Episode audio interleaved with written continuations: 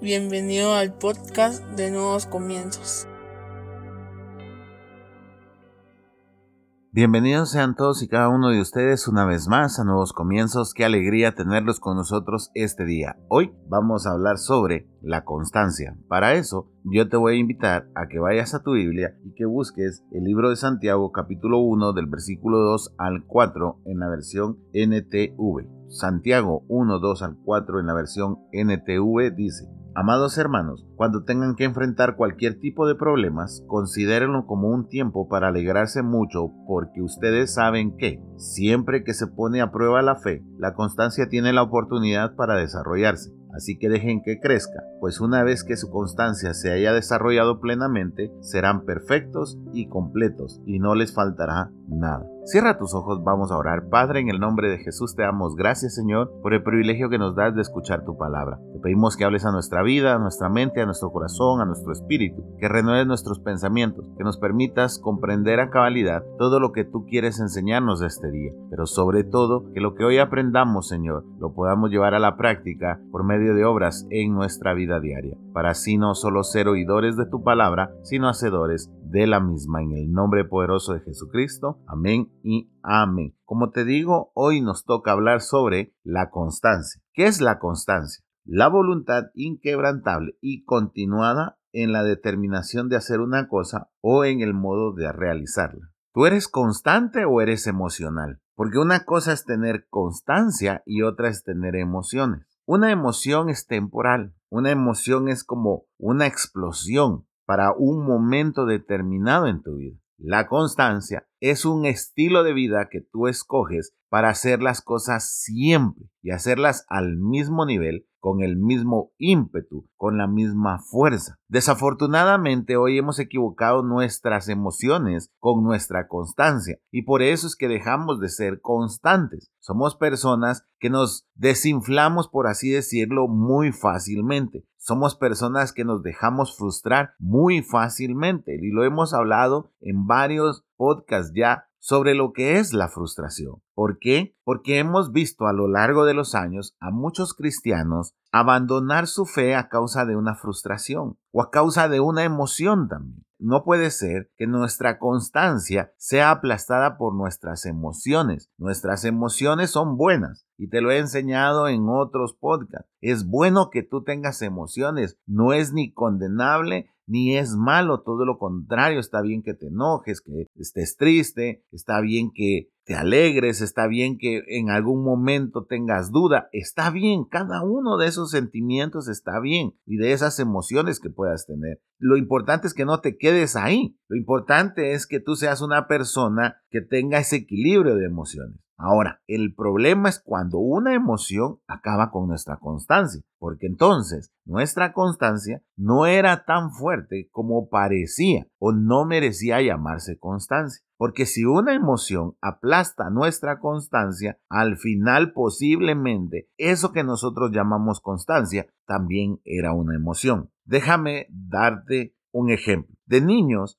nosotros soñábamos con ser astronautas o con ser arquitectos o con ser doctores. Es más, si queríamos ser doctores, le pedíamos a nuestros padres que nos regalaran un juego para operar, un juego para dejar recetas, un botiquín, etcétera, cuando éramos niños. Cuando comenzamos a crecer, dejamos de lado ese anhelo de ser doctor. ¿Por qué? Porque posiblemente nosotros queríamos ser doctores porque vimos una caricatura, porque vimos un comercial, porque alguien mencionó lo que hacía un doctor y nos emocionamos y por eso por unos breves instantes de nuestra vida decidimos ser doctores imaginarios y con eso nos dimos por satisfecho. Aparte están aquellos niños que realmente y genuinamente durante toda su vida han anhelado ser doctores no solo cuando están en primaria están diciendo quiero ser doctor, sino cuando están en básico. En el diversificado, ellos se meten a un bachillerato que tenga algo que ver con ser doctores. Y en la universidad se inscriben para ser doctores. Y cuando salen de la universidad todavía se tiran otro posgrado para especializarse en algo. Y que aún ejerciendo su carrera de doctor, siguen estudiando y siguen preparándose. Esas son personas constantes, que tienen constancia en su vida. ¿Por qué? Porque durante un largo periodo de tiempo han mantenido un estándar y no han cambiado para nada la manera de hacer algo o el modo en que han realizado eso. Yo te pongo el ejemplo de una carrera, pero déjame decirte algo. ¿Sabes para qué necesitas constancia? Para ser hijo. No vayamos tan profundo si quieres.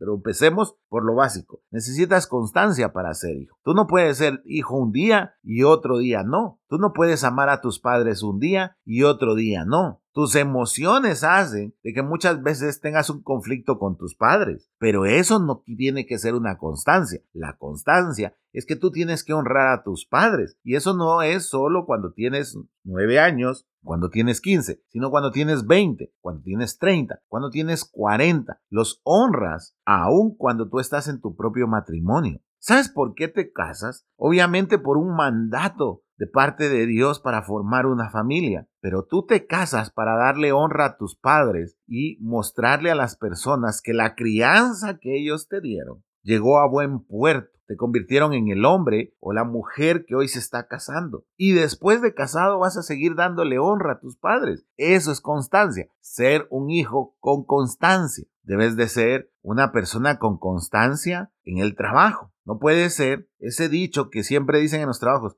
escoba nueva siempre barre bien. Recuerdo yo cuando yo llegué por primera vez a mi trabajo. Me decían mis amigos, no, lo que pasa es que vos haces todo rápido, te quedas un poquito más de tiempo, pero no te preocupes, ya se te va a pasar porque escoba nueva siempre barre bien. Y sabes, tengo 20 y algo de años en el trabajo y sigo haciendo las cosas como ese primer día, porque estoy agradecido, primeramente, y segundo, porque he aprendido a ser una persona constante, a una persona que tiene constancia en su vida, una persona que es coherente, no una persona que se emociona. No quiere decir que en mi trabajo yo no me he decepcionado, no quiere decir que no me he frustrado, no quiere decir que he tenido malas temporadas, por supuesto, y tampoco quiere decir que emocionalmente muchas veces he querido dejar ese trabajo. Pero como soy una persona constante, he aprendido a dominar esos sentimientos. Como te digo, no quiere decir que no he tenido sentimientos de dejar el trabajo, de injusticia,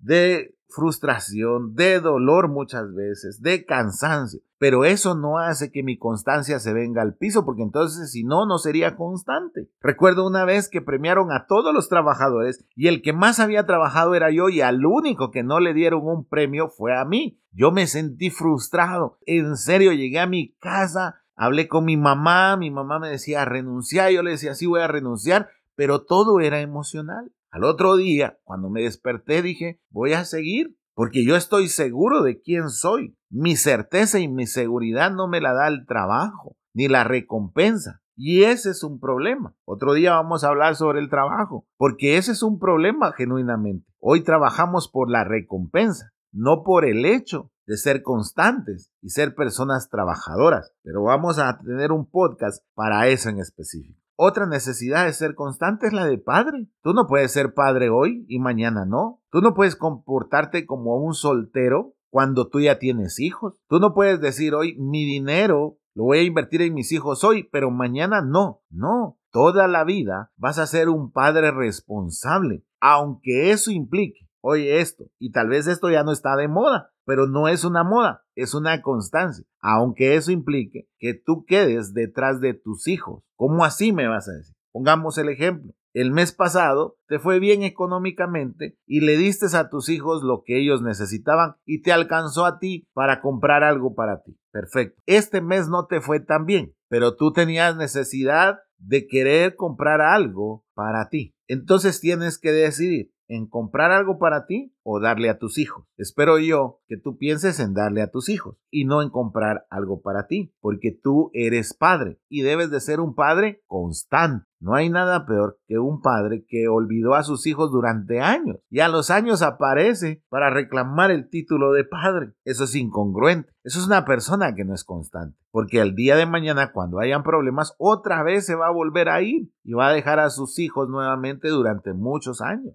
Te apuesto que ahorita que estás viendo algunos ejemplos, te has dado cuenta que tienes conocidos que no son constantes, que no tienen esa constancia en su vida. Pero la pregunta hoy de este podcast es, ¿tú tienes constancia en tu vida o no la tienes? ¿Eres una persona que realmente puede decir, soy constante en esto? ¿Que tienes esa disciplina? Ojo, que la palabra disciplina nos hace temblar a todos, inclusive a mí me hace sentir un poquito mal. Yo no estoy hablando de nada religioso, yo estoy hablando de una disciplina que uno se pone a sí mismo. La disciplina de hacer ejercicio, ser constantes para hacer ejercicio. O la disciplina de levantarnos temprano, ser constantes para levantarnos temprano. ¿Sabes algo que admiro de mi hijo? Él tiene 12 años, a su edad. A mí si mi mamá no me iba a levantar de la cama, yo no me levantaba. Peor en vacaciones. Era capaz de levantarme a la una de la tarde. Pero mi hijo tiene una constancia. A veces yo estoy ya en la computadora y de repente veo que se levantó. Y lo primero que le digo es, hijo, ¿por qué no te quedas dormido? ¿Por qué no descansas más? Pero él tiene esa constancia de levantarse temprano.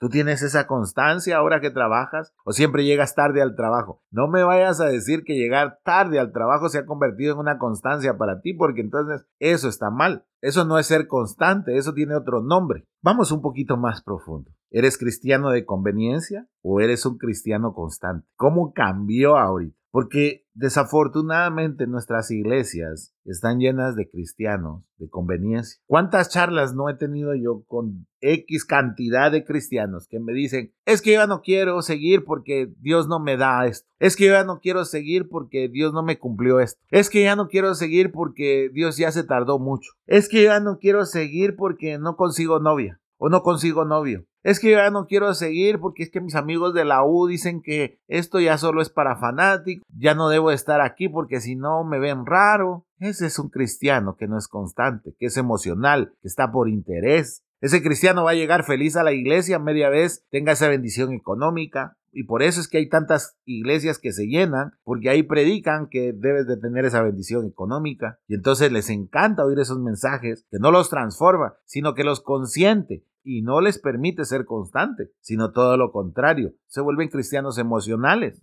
La constancia es ser cristiano aun cuando te va mal, aun cuando las cosas no te están saliendo como deben de salir, aun cuando batallas. Nuestra fe debe ser probada, dice el pasaje el día de hoy, porque eso nos da la oportunidad que la constancia se desarrolle. ¿Cuándo es probada nuestra fe? Cuando la situación no está saliendo como nosotros queremos o cuando se ha salido de nuestro control. Escucha lo que acabo de decir. Se ha salido de nuestro control, no del control de Dios. Cuando nuestra fe es puesta a prueba, es cuando tenemos la oportunidad de desarrollar la constancia. El día de ayer hablé sobre los atletas que participan en los Juegos Olímpicos. Sabes, esas personas tienen una constancia increíble. Durante cuatro años se meten a un régimen totalmente inhumano. Inhumano. Dietas, entrenamiento. No importa si hay frío, no importa si hay calor, no importa si hay dolor, ellos siguen entrenando. Si hay una lesión, no dejan de entrenar, solo cambian los ejercicios.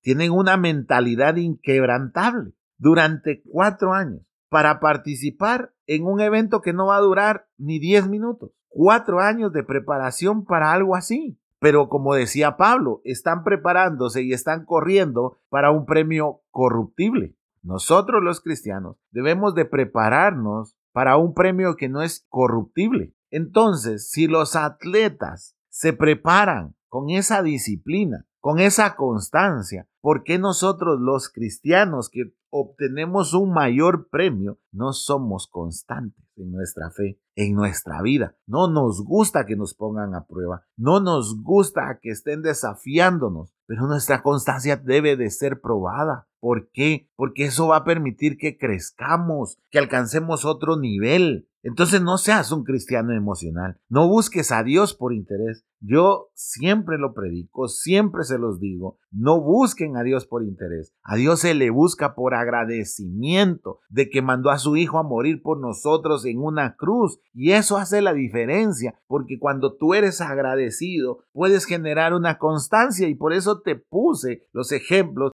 de ser constantemente hijo, porque tú estás agradecido con tus padres. Yo estoy agradecido con mi mamá de que toda su vida estuvo enseñándome, estuvo proveyendo, estuvo guiándome y ahora, ¿cómo no lo voy a hacer yo con ella? ¿Cómo no voy a honrar esa dedicación? Puse la constancia de ser padre. ¿Por qué? Porque uno debe estar agradecido con Dios de la oportunidad que le da de tener un hijo o una hija. Yo veo a mis hijos. Quisiera que ya no crecieran. En serio, quisiera que ya no crecieran. Es más, me siento un poco mayor cada vez que lo digo. Me gustaría tener siempre a Emanuel como lo tengo ahora o a Abigail. Porque cada vez que los veo estoy agradecido con Dios y digo, gracias porque me diste la oportunidad de ser papá de estos dos niños. Por eso es que debemos de ser constantes. El agradecimiento produce constancia. Tú me vas a decir a mí, Max, yo no sé cómo ser constante. Sé agradecido. ¿Sabes por qué soy constante en mi trabajo? Porque soy agradecido que cuando nadie me daba trabajo o cuando nadie me dio la oportunidad de desarrollarme profesionalmente, mi jefe sí me dio esa oportunidad. Entonces eso me ha permitido no ser emocional con él, no ver el cheque que me dan a fin de mes o a fin de quincena, sino ver el agradecimiento y ver ese gesto que tuvo de darme la oportunidad de crecer profesionalmente y que me da el día de hoy de seguirme desarrollando. Pero Él no ha hecho nada comparado a lo que hizo Dios. Entonces no podemos ser cristianos emocionales, debemos de ser cristianos constantes, agradecidos. Y si tú estás agradecido constantemente, vas a estar siendo un buen cristiano. ¿Y qué ser un buen cristiano? Seguir las enseñanzas de su palabra. ¿Y cómo vas a seguir las enseñanzas de su palabra? Leyendo su palabra, teniendo comunión con Él, ¿cómo? Orando, asistiendo a la iglesia porque dice que es bueno congregarnos, porque ahí es donde vas a aprender un poquito más sobre su palabra. Pero cuando tú comienzas a poner otras prioridades en tu vida, estás permitiendo que las emociones de esas prioridades arranquen la constancia de tu cristianismo. Y entonces tu fe se está debilitando a causa de que no permites que tu fe sea puesta a prueba. Muchas veces pensamos que nuestra fe va a ser puesta a prueba cuando las circunstancias no van bien, pero nuestra fe va a ser puesta a prueba cuando tengamos que elegir entre Dios y otra cosa. Y entonces tú vas a ser constante cuando siempre elijas a Dios y no otra cosa. Por eso te decía, el análisis y la verdadera pregunta era, ¿eres constante? ¿Eres un cristiano constante? ¿O has dejado que las emociones te vuelvan un cristiano emocional que solo está a conveniencia? Ese es el análisis que debes de tener. Te vuelvo a leer la definición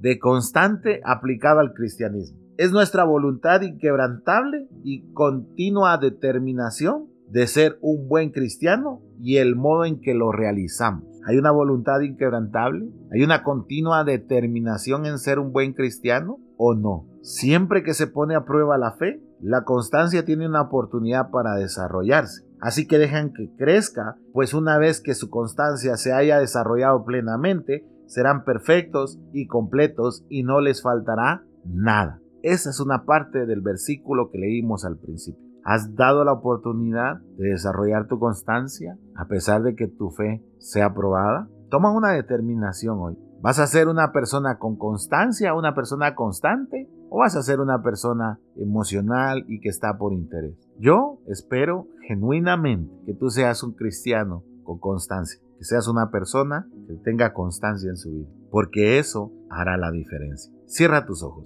vamos a orar. Padre, te damos gracias, Señor, por el privilegio que nos has dado de haber escuchado tu palabra. Permítenos, Señor, aplicarla ahora en nuestra vida, dejar nuestras emociones, dominarlas, Señor. No permitir que esas emociones bombardeen nuestra constancia, sino todo lo contrario, que sea el agradecimiento el motor para ser constantes. Y ser cristianos constantes, Señor, ser personas constantes en nuestra familia, en nuestro trabajo, en nuestros estudios, ser personas congruentes. ¿Para qué? Para que realmente podamos desarrollar, Señor, y crecer en esa constancia para alcanzar un nuevo nivel. Te damos gracias porque quien nos da la constancia eres tú. Y quien nos da la oportunidad de ser diferente eres tú. Permítenos aprovechar esa oportunidad que tú nos has dado. En el nombre poderoso de Jesucristo. Amén y amén. Espero que este podcast haya sido de bendición para tu vida. Si es así, compártelo en tus redes sociales. Recuerda, todos los domingos, a partir de las 2.30, nos reunimos en la sala número 3 de los cines de Tical Futura. Será un placer recibirte con los brazos abiertos. Que Dios te bendiga.